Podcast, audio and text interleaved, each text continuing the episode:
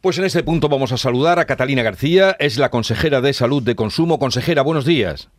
Hola, muy buenos días, Jesús. Eh, para mañana sábado, diferentes colectivos sociales han organizado protestas en cada una de las ocho capitales de Andalucía, bajo el lema de Andalucía se levanta por la sanidad pública, eh, las mareas blancas y también eh, otros colectivos. ¿Qué piensa usted de esta convocatoria? Bueno, pues ellos defienden la sanidad pública con lo que no puedo estar más de acuerdo y este gobierno y esta consejería defiende también la sanidad pública.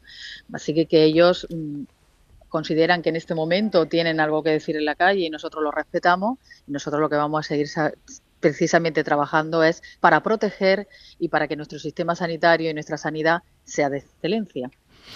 En la convocatoria se habla de exigir atención presencial en los centros de salud a los pacientes y más personal y recursos para afrontar las listas de espera. Ante estas exigencias que son las que se claman, ¿qué puede usted decirnos? Bueno, pues yo decir que, que, sí es verdad que, que, necesitamos más profesionales, por supuesto que sí, pero también hay que decir que en el sistema sanitario tenemos 30.000 profesionales más desde el año 18 y que tenemos 1.800 médicos más en la sanidad pública de Andalucía. ¿Son suficientes o 9.422 enfermeras más? No son suficientes, pero en, el proceso, en los profesionales médicos, yo lo he repetido en numerosas ocasiones, cuando ayer en el Parlamento de Andalucía nos exigían que sustituyéramos a los médicos cuando se van de vacaciones, que sustituyéramos a los médicos cuando tienen una enfermedad, ojalá pudiéramos hacerlo. Eso es lo que le gustaría hacer a esta consejera pero no lo puede hacer, está incapacitada para hacerlo y todos lo saben, todos lo saben y todos lo sabemos porque no hay médicos, no tenemos bolsa, médicos en las bolsas. Nosotros lo que hemos hecho en estos cuatro años es aumentar las plazas MIRA, es decir, los médicos que están haciendo la especialidad para poder contratarlo. Y eso y esa, e, ese aumento de plazas ha sido en más de un 39,9%. ¿Pero qué le hemos pedido al Ministerio? Pues le hemos pedido al Ministerio que los MIR no se queden fuera de la especialización y este año, desgraciadamente, se han quedado 4.000 fuera. Con lo cual, más profesionales que nunca tiene el sistema sanitario público andaluz.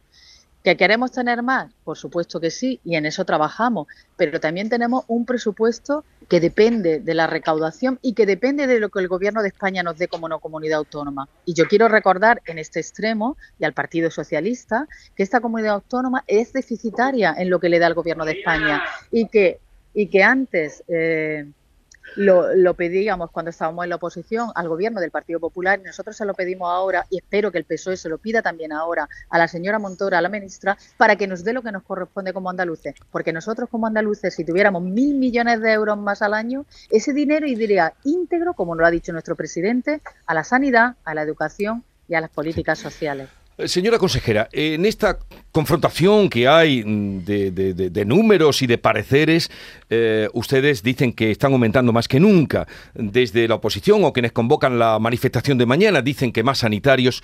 ¿Y no sería lo primero saber cuántos se necesitan en Andalucía? ¿Llegar al número que se necesita de sanitarios. Pues exacto, pero es que mm, Jesús, yo insisto, en este momento no podemos llegar al número de sanitarios que se necesitan, porque nosotros ahora mismo no podemos sustituir las jubilaciones de médicos que se producen, porque de aquí al año 30 yo recuerdo que se van a jubilar en el sistema sanitario 6.800 profesionales médicos, con lo cual no tenemos capacidad hasta el año 25-26 que empezaremos a nivelar por el esfuerzo que se ha hecho desde el año 19, entonces empezaremos a nivelar no somos capaces de tener los profesionales que son necesarios. Yo agradezco a los profesionales que están en el sistema, a los que deciden no jubilarse y quedarse, y a los que están en el sistema ahora mismo y deciden ayudarnos haciendo la continuidad asistencial por las tardes para seguir adelante con la carga de trabajo, su esfuerzo y su compromiso con el sistema sanitario público y con la salud de los andaluces. Ojalá pudiéramos tener ese número suficiente. Pero en la, en la actualidad y a día de hoy, si somos realistas y queremos ver la verdad, no somos capaces de tenerlo porque no tenemos esos profesionales. Eh, una pregunta más. Luego vendrá, después de lo de mañana, la huelga del día 12 de abril, convocada por el Sindicato Médico Andaluz por las deficiencias en la atención primaria. Sin embargo, la Junta llegó a un pacto con este sindicato médico eh, y aún alberga esperanzas de que, eh, en fin, de que puedan llegar a ponerse de acuerdo. ¿Por qué esta situación después de haber firmado ese pacto social que fue hace muy poco cuando lo, firmaron con el sindicato médico? Bueno, por muchas veces el tiempo es lo que juega, juega su acción y aquí lo que ha habido es, pues, eh, por parte del sindicato médico, pensar que no se estaba haciendo nada, que no se estaba trabajando para la implantación de, de la reducción de la agenda y que no teníamos mm, previsto un tiempo mm, para hacerlo. Eh, hemos hablado con ellos, nos hemos sentado con ellos, han visto que sí, que existe una gestión, que existe un trabajo, que además ahora lo llevamos de la mano con ellos también, para que vean que es una realidad ese acuerdo y la implantación de esa agenda. Con lo cual yo creo que, en, breve tiempo ellos verán, eh, verán los frutos y, creo que no tendremos más problemas. ¿Quiere usted decir... en salud aunque en salud Jesús siempre hay problemas. ¿Quiere usted decir, hombre, qué le voy a decir después de lo que pasó ayer, de eh, los detenidos por intentar vender un bebé en el Hospital Virgen de Rocío? Eh, eh, ¿Tendrán que poner más alertas o, un caso así, bueno, se detecta como se detectó ayer? Es difícil de, de colar, digamos.